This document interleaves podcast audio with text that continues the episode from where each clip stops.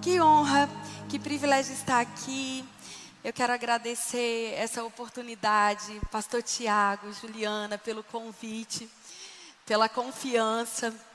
Espero não te decepcionar. Obrigada a toda a liderança do Ministério Verbo da Vida, Renata e Clícia que ficaram cuidando da gente esses dias durante a conferência, todos vocês meus amigos, que bom estar aqui, que bom servi-los. Quero também honrar a vida do meu pastor, pastor Eliezer e mama Georgia, que tem cuidado, instruído, protegido as nossas vidas. Você é grato pela vida dos seus pastores? Amém, graças a Deus, porque nós somos cuidados, né? Quero honrar a vida do meu esposo, lindo, muito bem casado e a vida dos meus filhos, o Felipe e a Ana, que não puderam vir conosco, mas nós somos tão abençoados por tê-los na nossa vida. Meus pais, meu irmão, eu sou irmã do pastor Paulinho, eu sou a irmã mais bonita. e sou autoconfiante também, né? É, e é uma bênção. Ele geralmente prega, ele veio aqui ministrar, não foi? E eu soube que foi uma bênção. Amém? Mas tudo que ele ministrou, ele aprendeu comigo, viu, gente? Ele costuma passar pelos lugares dizendo que tudo que eu sei foi ele que me ensinou. Aí eu esperei até esse momento para dizer que na verdade não é bem assim. Estou brincando. De fato, eles nos pastorearam, eles ensinaram Durante oito anos nós estivemos ali com eles em Porto Alegre. E eles foram os nossos pastores, aqueles que pegaram a fase de construção e muito do que nós temos vivido hoje. É responsabilidade e honra deles que apostaram em nós e nos viram quando nem a gente ainda se via como eles nos viam. Acontece assim, não é? Existem pessoas que veem você fazendo e vivendo coisas antes de você mesmo se ver fazendo essas coisas. E sabe, amado, amados, nós precisamos olhar para trás e nós precisamos dar honra, sermos gratos às pessoas que investiram em nós quando nós não éramos o melhor cenário. Você está aqui? Porque depois que a gente se torna um bom cenário, é mais fácil. Algumas pessoas dizerem, ah, quando eu crescer eu quero ser igual a você. Difícil é dizer quando a gente está em período de construção. E algumas pessoas, guiadas por Deus, elas olham para você e elas investem em você. Elas acreditam, e isso tem a ver com disciplina correção, ajuste, limpeza, moldar o caráter. E sabe, nós devemos ser gratos quando pessoas dizem que nós precisamos ouvir e não o que nós queremos ouvir. Isso constrói a nossa vida. Amém? Amém mesmo? Você está pronto para uma manhã gloriosa? Não é porque eu vou pregar, é porque a presença de Deus está aqui. E ela é poderosa para transformar a sua vida. Ela é poderosa para fazer você sair daqui completamente diferente do que você entrou. Ela é poderosa para restaurar a sua vida, a sua família, o seu casamento, o seu ministério, os sonhos que Deus está te dando. Ela é poderosa, a palavra sendo ministrada, ela é poderosa em si mesmo para curar você. A palavra é ungida por si só, amados, enquanto você está se expondo à palavra coisas espirituais estão sendo liberadas sobre a sua vida. Você nem mesmo precisa ficar esperando a hora da imposição de mãos. Se você ficar atento, a unção sendo liberada alcança você, transforma a sua vida. Agora, não depende só do pregador, depende da sua expectativa naquilo que Deus vai fazer através de nós essa manhã. Então, já que você vem, gere expectativa na palavra, responda a palavra, acolha com mansidão a palavra, porque Deus está pronto para fazer maravilhas no nosso meio. Você pode dar um amém, glória a Deus animado, pentecostal. Eu quero dizer para você que parte dessa ministração, é, uma inspiração dessa ministração veio desse livro, Uma Vida em Chamas, de Rick Renner. Rick Renner tem sido um grande referencial para nós desse tempo. Quantas escrituras, quantos livros maravilhosos têm é, trazido tanta firmeza, tanta é, instrução poderosa para nós. E num desses, ele divide esse livro em dez maneiras de você manter a chama acesa dentro do seu coração. E a última parte desse livro fala sobre a santidade. E várias coisas que eu vou citar aqui. Eu quero dar honra ao Rick Renner né, e dizer para você que vale a pena você investir. Sabe, esse livro está custando 60 reais lá na livraria. E eu fico pensando, quantas vezes a gente diz, ah, é caro, é um livro, eu não vou investir, mas a gente investe em pizza, investe em sanduíche. E sabe, a gente precisa começar a dar prioridade em investir em alimentos que vão mudar a nossa vida, que vão nos fortalecer para os dias que estão chegando, para que a gente não seja pego desprevenido. Amém? Então não é uma questão de ser caro ou ser barato, é onde você vai botar o seu tesouro. É onde você vai investir. E ensine para os seus filhos isso. Se eu posso dar um conselho, diga mesmo: não, essa semana nós não vamos sair para lanchar, porque essa semana nós vamos comprar um livro para investir no nosso crescimento espiritual. É importante que eles ouçam isso, porque isso vai trazendo valores à vida deles. Amém, queridos? Amém mesmo? Amém? Eu vou dizer, eu, eu posso ficar à vontade, né, pastor? Então, deixa eu te dizer uma coisa. Eu ouvi Perilo pregando, e eu vou aproveitar aqui a deixa, já que Perilo falou, ele tem mais. Vou, vou aproveitar. Sabe, eu vi Perilo falando lá, eu vi até uns stories dele assistindo o jogo de futebol, debaixo da chuva. Sabe, amados, a gente precisa parar com esse negócio de ficar ouvindo o pregador como se você tivesse ido num show. Eu não vim aqui essa manhã para dar uma palestra para você. Eu vim ministrar da parte de Deus ao seu coração. E a única maneira de você sair daqui transformado é você acolhendo essa palavra. E você não pode acolher essa palavra enquanto você estiver pensando no que você vai descongelar para o almoço. Você precisa reagir à palavra. E se você não está disposto a mover a sua boca, eu vou dizer do fundo do meu coração: você não vai estar tá disposto a mover muita coisa lá fora. Eu sei que talvez a máscara incomode um pouco a gente ficar falando porque aquece, não é verdade? Eu sei que é um pouco desconfortável. Mas sabe, é só um período de desconforto, mas que faz com que o seu corpo saiba que você está dando ordens de comando, de concordância com aquilo que você está ouvindo. E isso não é só didática, nem mesmo para ajudar o pregador. É para que você possa ajudar o seu corpo a entender que você está dando ordens de comando, de concordância. E isso faz com que o seu cérebro ele perceba que você está querendo andar naquilo dali. Então reaja à palavra, pegue a palavra, dê glória a Deus, se anime, celebre. Nós somos o povo da fé, nós somos o povo da alegria. Amém, queridos? Participe essa manhã daquilo que Deus vai fazer em nome de Jesus. Nós estamos vivendo, nós como igreja, eu já estou de casa, né? Nós estamos na, na série Sede Santos, no tema Sede Santos, nós estamos estudando sobre isso. Nós já tivemos a palavra de Maneco. Ele começou falando sobre eliminando todo o lixo. Ele começou falando sobre a renovação da mente, a necessidade de entendermos sobre a santidade de Deus à luz da palavra, para sermos santos e irrepreensíveis. Ao que Maneco ministrou aqui, quando ele estava falando sobre o tema, ele falou: Eu declaro que a obstinação de pensamentos serão rompidos. E ele falou sobre aquelas pessoas que estão insistindo nos mesmos erros há tempos e há tempos e há tempos. Nessa estação, elas romperiam para viver algo novo da parte de Deus. Amém? Depois nós tivemos Perilo ministrando aqui, e ele falou que fugir para os fortes. eu, eu, vou repetir para você ter a oportunidade de. Até porque Perilo está aqui, então ele pregou que falou: fugir para os fortes. Amém? Para de dar desculpa esfarrapada de que você não pode resistir à tentação. Porque Deus te dá graça para você resistir toda a tentação. Ele falou sobre disciplina. Ele disse que é um conjunto de esforços planejados e dedicados. Ou seja, é necessário esforço para termos disciplina.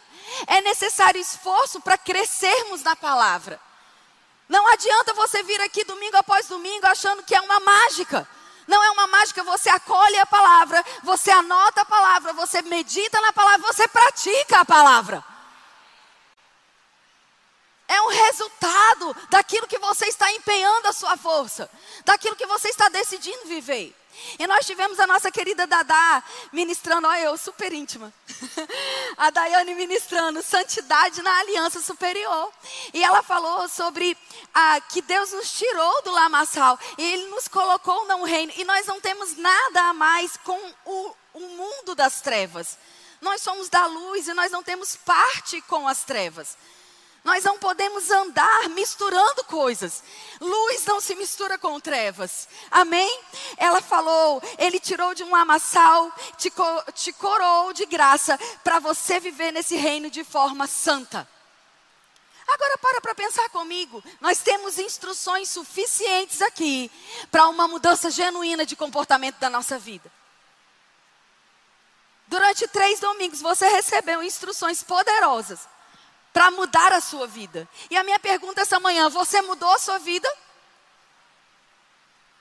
Você fez com que essas palavras elas tivessem poder de mudança na sua casa, nas suas atitudes, no seu pensamento, no seu coração, na sua maneira de agir?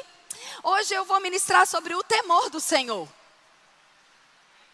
Sabe, amados, nós precisamos estudar sobre isso, porque é um assunto bíblico. E você não precisa ficar com medo. Mas nós precisamos ter uma reverência santa da presença de Deus e daquilo que Deus é. Não podemos ignorar, não podemos achar que podemos não pregar sobre isso para não causar nenhum desconforto. Não, amados, o temor do Senhor é segurança para nós. É o que coloca a gente andando de uma forma acertada, ajustada. É saber que Deus não vai negociar com princípios. Eu quero começar lendo Eclesiastes, capítulo 12, versos 13 e 14. Eclesiastes 12, versos 13 e 14. De tudo que se tem ouvido, guarda isso, teme a Deus e os seus mandamentos, porque isso é dever de todo homem. Isso é dever de todo homem.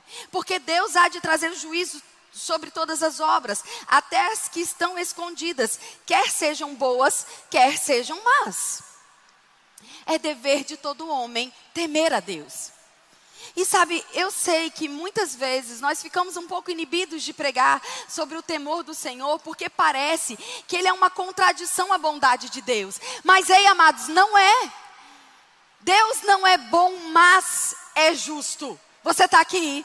Deus não é bom, mas vai agir com justiça. O mais aqui, ele dá um caráter de que Deus é bom e de vez em quando ele se permite ser um pouquinho ruim, maldoso. Deus é bom, ponto final. Deus é justo, ponto final. Deus vai agir com justiça e retidão, ponto final. Um caráter de Deus não anula o outro caráter de Deus. Na verdade, nós só sabemos e experimentamos que Deus é bom porque Ele é justo. A justiça não acolhe o pecado.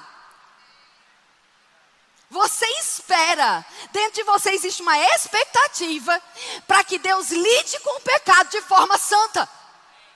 Você não espera que Deus acolha o pecado e lide com ela. Oh, tudo bem, meu amor, pode continuar pecando, toma o teu tempo.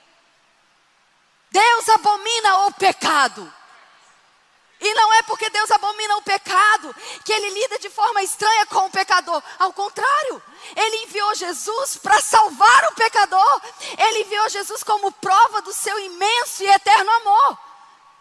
Mas existe uma condição: ou você é santo ou você é pecador. As duas coisas não dá para ser. Não combina não concordam, não coexistem, não coabitam. A presença santa do Espírito não vai habitar em um lugar imundo que tem parte com o diabo e parte com as trevas. E talvez você pense, mas eu ainda peco. Mas é diferente, amados, porque quando você aceitou Jesus, você aceitou um Salvador, mas agora você tem um advogado. Você precisava de um Salvador para ser salvo. Mas agora salvo, redimido, lavado pelo sangue do Cordeiro, quando você pega, peca, você tem um advogado que intercede por você e resolve aquela questão que foi um acidente de percurso. Não é mais a forma como você vive, não é a forma como você se movimenta, não é a maneira como você lida com as coisas desse mundo. Porque santo não vive pecando. Santo não tem prazer no pecado. Santo não vive na calada da noite. Santo não vive com carros escondidos em ruas ermas. Santo não tem medo de ser pego no flagrante. tem uma vida íntegra, exposta. Tudo aquilo que você precisa esconder é porque tem coisa errada. Porque se não tivesse nada errado, você teria prazer em divulgar. A gente vê isso no Instagram. Eu nunca vi alguém acordar e tirar uma foto. Aquilo que você tem prazer, você expõe. Aquilo que você não acha muito bonito, você esconde. Eu não quero que ninguém esteja fazendo um story de mim às 8 horas da manhã. A não ser que tenha filtro. Porque eu não vou estar maquiada, eu não vou estar arrumada, eu não vou estar nem de bom humor se você quer saber da verdade. Graças a Deus pela vida do meu marido, que antes de me dar bom dia, me dá uma xícara de café. Eu tenho aprendido ao longo do tempo que eu achava que isso era um, uma gentileza dele, mas certa vez eu ouvi ele falando que é para proteger a própria, a própria integridade. Eu achava tão chique que antes de acordar ele estava chique. Mas ele foi reparando, depois de 23 anos de casado, que o benefício de me dar um café antes de dizer bom dia era bem grande. É, eu estou me expondo para você. Eu não sou perfeita. Eu sou noturna, eu não sou muito diurna. De manhã eu não sei nem meu nome direito. Então você está correndo um risco bem grande, tá me ouvindo? Não, eu estou brincando. Eu já acordei, amém? Mas o que eu estou dizendo, amados, é que a gente não sai expondo aquilo que a gente considera que ainda está em reforma. Mas aquilo que a gente tem segurança, você tem prazer em mostrar. Da mesma forma, a nossa vida santa, se você tem segurança que você está fazendo algo que agrada a Deus, você quer que todos saibam. Mas aqui que você teme que as pessoas saibam, para e pensa, tem coisa errada. E embora você possa esconder das pessoas, você não pode esconder do Deus que habita dentro de você. Eu vou te dar algumas promessas da Bíblia para quem teme ao Senhor. Salmo 31, eu só vou citar, se você quiser anotar e conferir na sua casa. Salmo 31, 19 diz: Como é grande a tua bondade, que reservaste para os que, os, os te, para os que te temem. A bondade do Senhor está reservada para aqueles que o temem. Salmo 112, 1. Os que temem ao Senhor são grandemente abençoados. Quem quer bênção? É o princípio. Você não pode querer uma coisa sem observar o princípio. Eu ouvi Joyce dizer algo tão poderoso. Eu quero compartilhar com você. A carne é uma apostadora ela faz e ela espera que dê certo. Ela come e espera não engordar. Você está aqui? Você está rindo, mas é autoculpa, né? Eu sei como funciona. Me identifico com você. É só um pouquinho. A carne é uma apostadora. Ela faz e vai que ninguém vê, vai que passa despercebido. Mas o espírito, ele é um investidor. O espírito primeiro paga, primeiro coloca o investimento, para depois obter o lucro daquilo que investiu. Se você quer viver em santidade, você não pode viver como um apostador. Você tem que viver um investidor. Você primeiro crê na palavra e depois você colhe os frutos daquilo que a palavra diz que você vai colher se você observar o cuidado. Carne é uma apostadora. A carne é uma apostadora. Mas diga, eu sou um investidor do reino. Nesse mesmo texto, ela disse algo que me chocou e que tem me ajudado a perceber algumas coisas. Se você não tem domínio sobre um pacote de biscoito ou bolacha, eu não sei como chama aqui, você não vai ter domínio sobre diabo nenhum. Se eu abrir o pacote de biscoito, você diz que não consegue comer um só. Se você não consegue dominar algo tão simples, não espere ter domínio sobre as coisas espirituais. Você vai estar apto a ter domínio sobre as coisas espirituais quando você estiver apto a dominar as coisas que você tem de fato controle. Não é importante nós ouvirmos isso? Amém, queridos? Quando o temor ocupa um lugar saudável, ele nos protege nos mantém longe dos comportamentos errados e nos salva dos efeitos das más escolhas. Sabe se tem algo que nós não podemos é, resistir ou li, é, não lidar é com o resultado daquilo que a gente vai escolher. O resultado vai chegar. É como cartão de crédito. Na hora que você está usando, parece até que não dá nada, né? Porque você não tem aquele desapego de você estar tá com uma nota de 100 reais e receber 5 de troco. Você está comigo? Eu gasto menos quando eu estou com dinheiro na mão. Porque dá a dó, né? Você está com uma nota tão bonita, aí você vai lá pagar, aí depois te devolve uns trocados, né? Um, ai. Mas com cartão de crédito, aquele pedaço de plástico, você não tem, você não vê o dinheiro indo embora. Você passa o plástico feliz. Parece até que você não está perdendo nada. Agora nem precisa passar por cima. Pode levar, pode levar.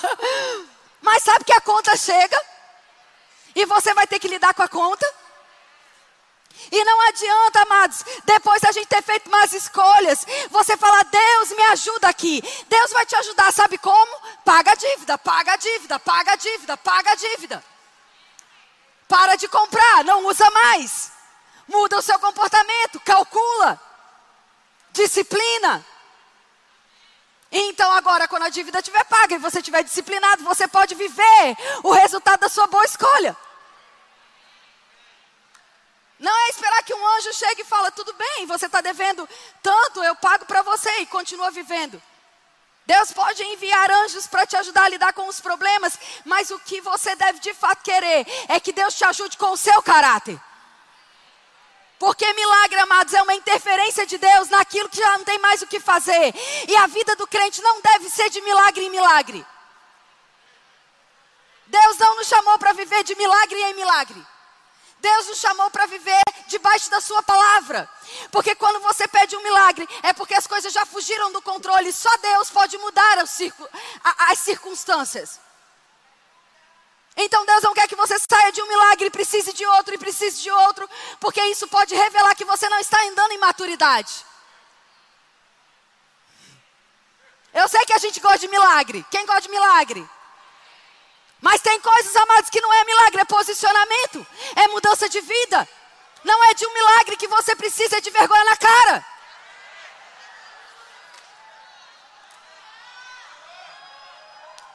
Se eu soubesse que vocês iam reagir melhor quando eu fosse docinho assim, eu já tinha sido há mais tempo.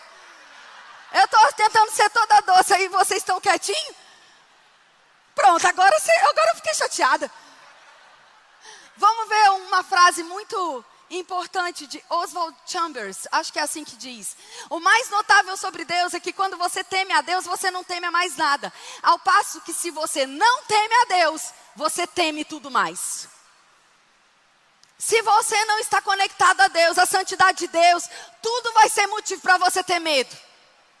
Porque a sua confiança não está depositada em Deus, mas nas coisas, nas pessoas, no seu trabalho, no seu resultado, no seu desempenho, na sua inteligência, na sua posição, no seu nome. Mas quando a sua confiança está em Deus, qualquer coisa que aconteça ao seu redor, você sabe para onde você corre. Você sabe quem é a sua fonte. Você sabe quem te defende. Você sabe quem guarda a sua vida. Você sabe quem provê o seu sustento. Você pode ser muito bom no que você faz, meu amado, mas o seu sustento vem do Senhor.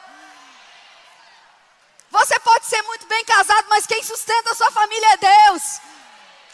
Você pode ser muito bem instruído para instruir os seus filhos, mas a sabedoria do alto não pode ser adquirida naturalmente. É no quarto, é no joelho. Porque o Espírito é um investidor.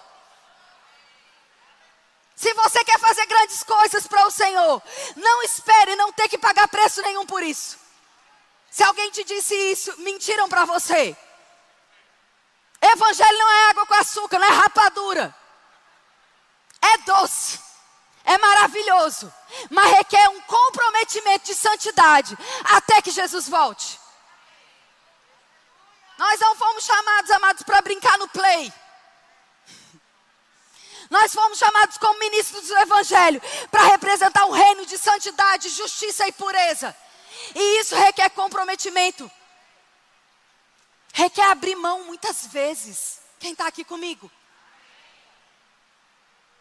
Aleluia. Vamos ver uma outra frase, frase de Kevin DeWong. Eu estou falando assim só para você achar que eu estou falando certo, porque eu não sei se é assim que pronuncia. Não existe pecado tão traiçoeiro e tão profundo quanto temer mais as pessoas do que a Deus. Talvez você esteja sendo motivado em fazer coisas para que as pessoas te aplaudam, para que você receba tapinha nos ombros e reconhecimento humano. Mas sabe qual é a coisa mais terrível que pode acontecer na sua vida, ou na minha vida, ou na vida de qualquer pessoa desse mundo? Ser tão reconhecido por pessoas, mas naquele dia, quando estivermos face a face com o nosso Senhor, Ele dizer: Você é um estranho, você é um servo infiel. Que Deus nos livre disso. Que nós possamos viver todos os nossos dias querendo agradar ao Senhor em primeiro lugar. Sermos aprovados por Ele em primeiro lugar. O reconhecimento, em primeiro lugar, tem que vir dEle. Afinal de contas, nós estamos servindo a Ele, servindo as pessoas. Quando você quer servir as pessoas, independente de servir a Deus, na verdade você é um artista, você não é um servo.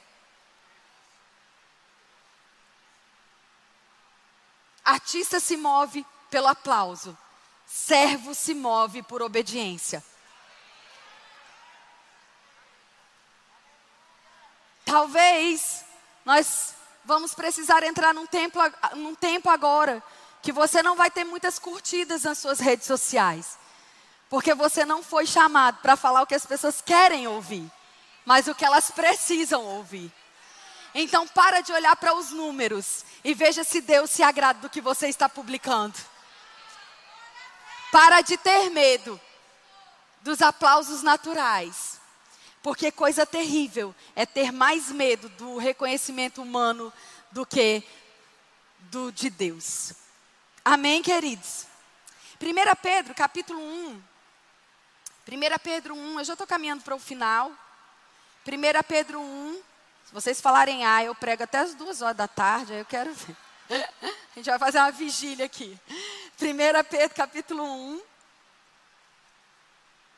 verso 15 a 17 diz assim: Porém, considerando a santidade daquele que vos convocou, tornai-vos da mesma maneira santos em todas as vossas atitudes porque está escrito: sede santo, porque eu sou santo. Ora, se invocais como Pai aquele que julga imparcialmente as obras de cada pessoa, procedei com sincero temor reverente durante a vossa jornada. E eu quero me ater a esse final do versículo 17. Procedei com sincero temor reverente durante a nossa jornada terrena. Como eu disse, algumas pessoas têm dificuldade de pregar sobre o temor, porque elas não querem tornar a pregação do temor uma pregação que traga medo de quem Deus é, medo da presença de Deus. E de fato, a palavra temor é fobia, não é outra coisa. Não adianta a gente ficar inventando. Você está aqui? Mas aí, o verdadeiro amor lança fora todo medo. E a gente deve andar com temor santo, como é que a gente encaixa essas duas coisas e elas não podem se contradizer? É fácil, Rick Renner nos ajuda. Sabe, amados, todos nós conhecemos um policial. Você está aqui? Você tem medo de viver porque existem policiais? Mas quem está fazendo coisa errada tem. Isso não muda o policial ele continua sendo um agente para manter as coisas no lugar, agindo de forma correta, protegendo as pessoas do bem e guardando a sociedade daqueles que estão praticando o mal. Você é grato a Deus por isso? Da mesma forma, Deus. Você precisa andar com medo de Deus? Se você proceder bem, não. Mas se você estiver procedendo mal, Deus vai lidar com isso. Você está entendendo? Outro exemplo poderoso, esse não é do Rick Renner, é meu mesmo, eu vou falar em grego, não estou brincando. É o fogo. Você já parou para pensar como nossa vida ia ser difícil sem o fogo? Você já parou para pensar como foi antes de descobrirem o fogo? Como era cozinhar, viver, Quantas coisas acontecem por causa do fogo? Agora, quem já botou a mão no fogo, tem medo do fogo. Você não para de cozinhar porque fogo queima. Você não para de trabalhar numa, numa siderúrgica porque fogo queima. Mas você lida com fogo com reverência e temor, porque você conhece o poder dele para lidar com você se você não lida com ele da forma correta. Pois a Bíblia diz que Deus é um fogo consumidor. Nós não precisamos andar com medo dele se estivermos procedendo bem. E se em algum momento não procedermos bem, precisamos ser rápidos em consertar. Sabe, os grandes homens da Bíblia, eles não tiveram uma vida sem erro, sem pecado. O que marca a trajetória deles é que quando eles erraram, eles foram rápidos em consertar, em se arrepender. Nós não estamos aqui pregando sobre uma vida sem erros, sem vacilos, sem pecado, sem tropeço.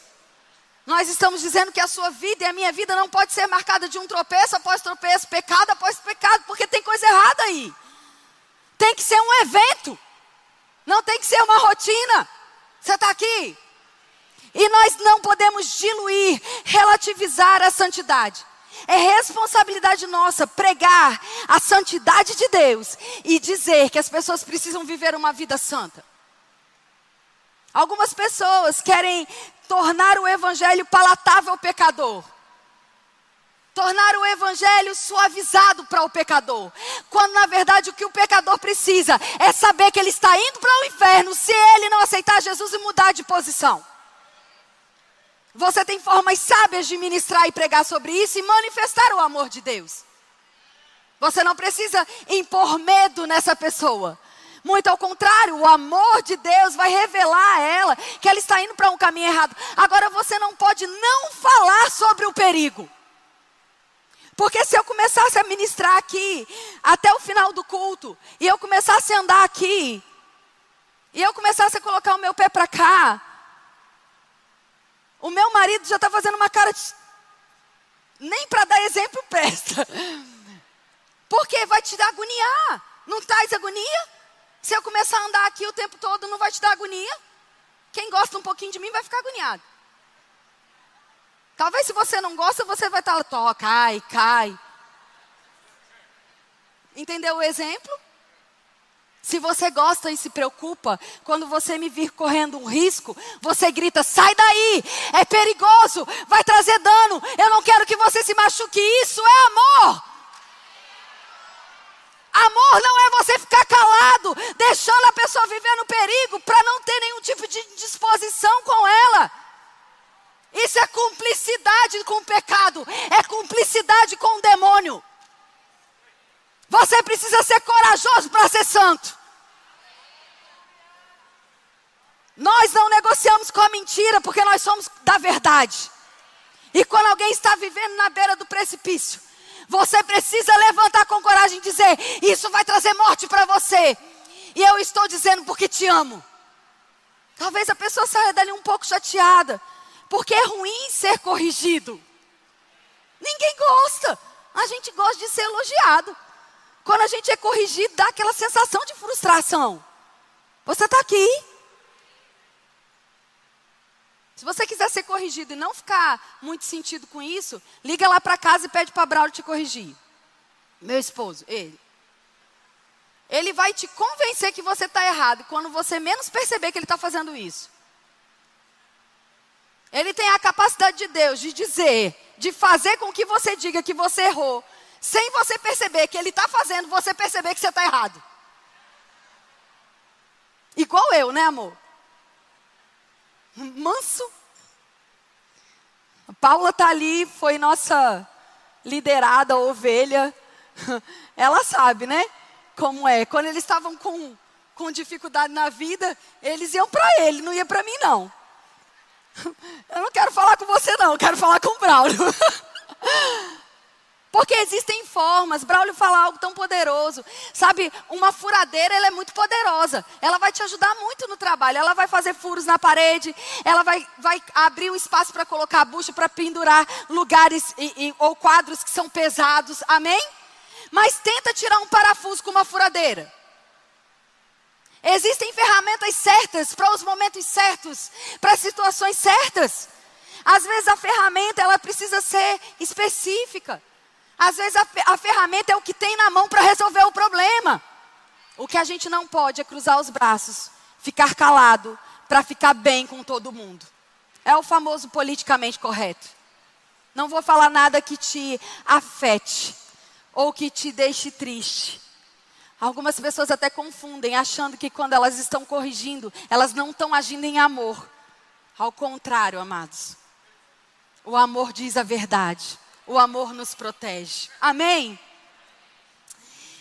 A sabedoria.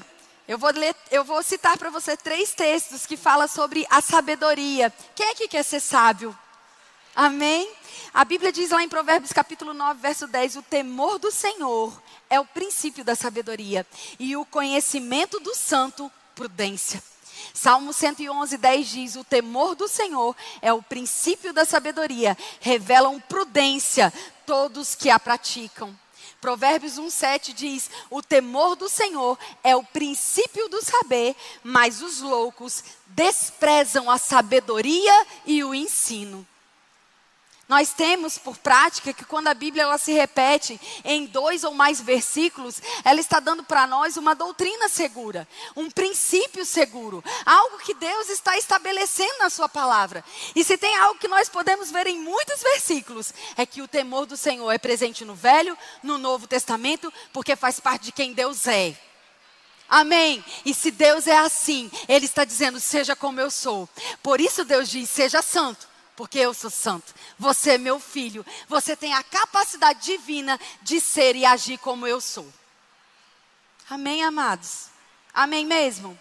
Quando leis espirituais são quebradas, consequências serão experimentadas. Nós precisamos entender que Deus enviou o Espírito Santo para nos ajudar a viver uma vida. Amado, santidade não é um problema. Eu vou repetir isso: santidade não é um problema. Você não precisa de uma lista do que é pecado. Pastor, o que, que eu posso, o que, que eu não posso fazer? Quando tem essas caixinhas de pergunta na internet, sabe? Você sabe porque você vai lá no Instagram e tem os negócios. Você fica acompanhando que eu sei. Quando tem as caixinhas de pergunta lá, se tem uma pergunta que é feita toda vez para qualquer pessoa que abre a tal da caixinha, é se tatuagem é pecado. Tem alguém vivo aqui? Também não vou falar a resposta. Estou brincando. Sabe o que a Bíblia diz que é pecado? Tudo que não provém de fé. Acabou. Se você está fazendo algo que a motivação não é agradar a Deus, você não está agindo da forma bíblica. O problema é que a gente quer uma lista do que pode e do que não pode para agradar os homens mas pouco se preocupa se o que a gente está fazendo está sendo motivado pelo coração de Deus. Porque quando a sua preocupação for agradar o coração de Deus, e entenda a palavra preocupação, quando você estiver investindo no seu relacionamento com Deus e trouxer satisfação para você agradá-lo, você já não vai viver mais com uma lista. Porque tudo é lícito, mas nem tudo convém. Então você vai ser guiado até para comer pão com ovo, meu amigo. Você vai ser guiado para as coisas simples e para as coisas complexas. Deus vai falar: Ó, oh, você pode fazer isso, mas agora isso não vai trazer um bom resultado para a sua vida. Olha, você até pode escrever tal coisa, mas isso não vai ser bem entendido agora. Quem já escreveu e na metade do WhatsApp o Espírito Santo falou: apaga. Era pecado, era errado, era um mau conselho? Nem sempre. Mas o Espírito Santo sabia como a pessoa ia receber aquilo que você estava escrevendo. Então nós precisamos crescer para não viver com uma lista, mas ter uma vida rendida a Deus, ouvindo as batidas do coração dele. Sensíveis em parar e perceber que hora que é hora de avançar, que hora que é hora de parar. E sabe de uma coisa, eu sei que a Bíblia fala sobre retroceder, mas retroceder é uma coisa, recuar é outra. Tem hora que você dá passos e você vai perceber que você foi para um caminho errado. É saudável que você recue. Se você insistir naquela rota errada, você vai parar num destino que não é o lugar. Você está aqui. sobre tudo que deve guardar, guarde o seu coração, porque dele procede as fontes de vida. Amém, queridos? Você foi abençoado essa manhã? A palavra de Deus enriqueceu o seu coração? Diga, eu sou santo. Amém. Eu quero dar oportunidade a você que veio aqui essa manhã. Talvez você tenha vindo convidado por alguém, você esteja é, nos ouvindo essa manhã e talvez esteja vivendo uma vida onde essas coisas que nós ministramos aqui não esteja nem mesmo fazendo sentido para você, porque parece que está tudo meio fora do lugar. Ou talvez você esteja muito bem, mas existe um vazio no seu coração a respeito de Deus. E sabe o que é isso? A Bíblia diz: nós precisamos confessar Jesus como Senhor e Salvador das nossas vidas. Não basta você ficar à vontade no meio cristão. É uma decisão pessoal, individualizada, personalizada. É algo que você precisa fazer. É algo que você precisa decidir. E essa manhã nós vamos ter muita alegria e um imenso privilégio se você decidir aceitar Jesus, porque a gente quer orar com você. A gente quer fazer parte desse momento, a gente quer te ajudar nessa decisão. Então, se você entrou aqui e você ainda não confessou Jesus como Senhor e Salvador da sua vida, você pode fazer um sinal para mim? Que eu gostaria demais de orar por você, orar com você. Você fala, para que, que eu preciso levantar a minha mão? Para que a gente possa ajudar você a fazer uma oração, entender quem você é em Deus. Existe alguém essa manhã que deseja fazer isso? Talvez você esteja nos assistindo é, de forma online. Eu quero dizer para você que se você está nos ouvindo e você quiser aceitar Jesus, digite aí eu tenho certeza que pessoas vão te ajudar a orar, a confessar a palavra. E você precisa procurar uma igreja para você congregar e ser ajudado nessa caminhada. Mais uma vez, existe alguém que deseja aceitar Jesus? Tem certeza? Todos salvos? Se Jesus voltar hoje, você vai ser arrebatado? Amém? Você tem certeza disso? Amém. Existe alguém que está aqui essa manhã e ainda não ora em outras línguas, não foi batizado com o Espírito Santo e deseja é, se mover, orar. Amados, a oração em outras línguas não é como um opcional de carro. Às vezes, quando a gente vai comprar um carro, você fala, ah, você pode colocar isso, aquilo, banco de couro. Alguns crentes às vezes passam a vida achando que, ah, quando eu quiser, se eu quiser. Não, a oração em outras línguas ela é fundamental para que você desenvolva uma saúde espiritual, para que você se torne um testemunho eficaz do poder de Deus. E está disponível para você. Então não despreze esse presente tão valioso, que é poder se conectar com o Senhor espiritualmente orando em outras línguas. Se você ainda não é batizado, nós queremos te ajudar para que você saia daqui essa manhã orando em outras línguas. Tem alguém que ainda não é batizado, deseja receber o batismo com o Espírito Santo essa manhã? Nós queremos orar por você. Todos cheios do Espírito, avivados, afogueados. Amém? A senhora deseja? Glória a Deus. É a melhor decisão, viu? A senhora pode ficar ali junto com aquele casal maravilhoso. Eles vão ministrar, te ajudar. E a senhora vai sair afogueada. Amém? Existe alguém enfermo essa manhã? Alguém que chegou aqui com dor no corpo, talvez com dores na alma, com alguns processos que você está se sentindo tão angustiado, tão aflito ou com alguma dificuldade mesmo, algum diagnóstico. Se você veio para cá e você está com algum diagnóstico, algum sintoma, eu quero que você se coloque de pé, por favor. Porque como igreja, existe uma unção coletiva aqui que vai ser liberada sobre a sua vida e você vai sair daqui curado, sarado, completamente sarado em nome de Jesus. Nós cremos, amados. Deus resolveu o problema da dor e da enfermidade há dois mil anos atrás. É o seu direito, é a sua herança. Amém. Você crê nisso? Você também, minha amada. As pessoas que estão ao redor delas podem ficar em pé e, e, e colocar as suas mãos à direção. Nós vamos orar. Nós temos algumas pessoas lá atrás também. Nós vamos orar por elas. Pai, obrigado pela tua palavra. A tua palavra é verdade. A tua palavra é ungida e poderosa. Nós declaramos que o corpo desses nossos irmãos agora vão manifestar a cura que é direito e herança deles. Nós damos uma ordem a toda enfermidade, todo mal, todo diagnóstico contrário morra e desapareça. Nós declaramos saúde, vida abundante, alegria eterna em o nome poderoso de Jesus. Vocês que ficaram em pé, diga: Eu recebo a minha cura. Amém. Pastor Tiago e toda a liderança do Ministério Verbo da Vida, que honra, que privilégio. Muito obrigado pela oportunidade, pela seriedade, pelos depósitos que têm sido feitos nas nossas vidas há tantos anos. Eu, pessoalmente, sou muito grata, porque vocês não desistiram de mim. Eu sou muito grata, porque vocês eh, me viram viram a minha vida e decidiram me amar, amar a minha família. Eu sou muito grata porque vocês não negociam a santidade e o princípio. Eu sou muito grata por cada correção, por cada instrução. Eu sou muito grata por cada pregação. Sou muito grata pela sua vida, porque ontem não negociou com o tempo quando o Espírito Santo estava dando ordens tão claras. Vocês nos inspiram. E isso daqui não é bajulação, é honra, porque vocês são dignos de honra. São dignos de serem reconhecidos. Vocês são refrigério na nossa vida. Muito obrigada. E a minha casa, a minha vida, tem honra e se sente privilegiada em poder servi-los e servir essa igreja, servir a cada um de vocês, meus irmãos. Um beijo no seu coração. Espero que a gente se encontre em breve. Em nome de Jesus.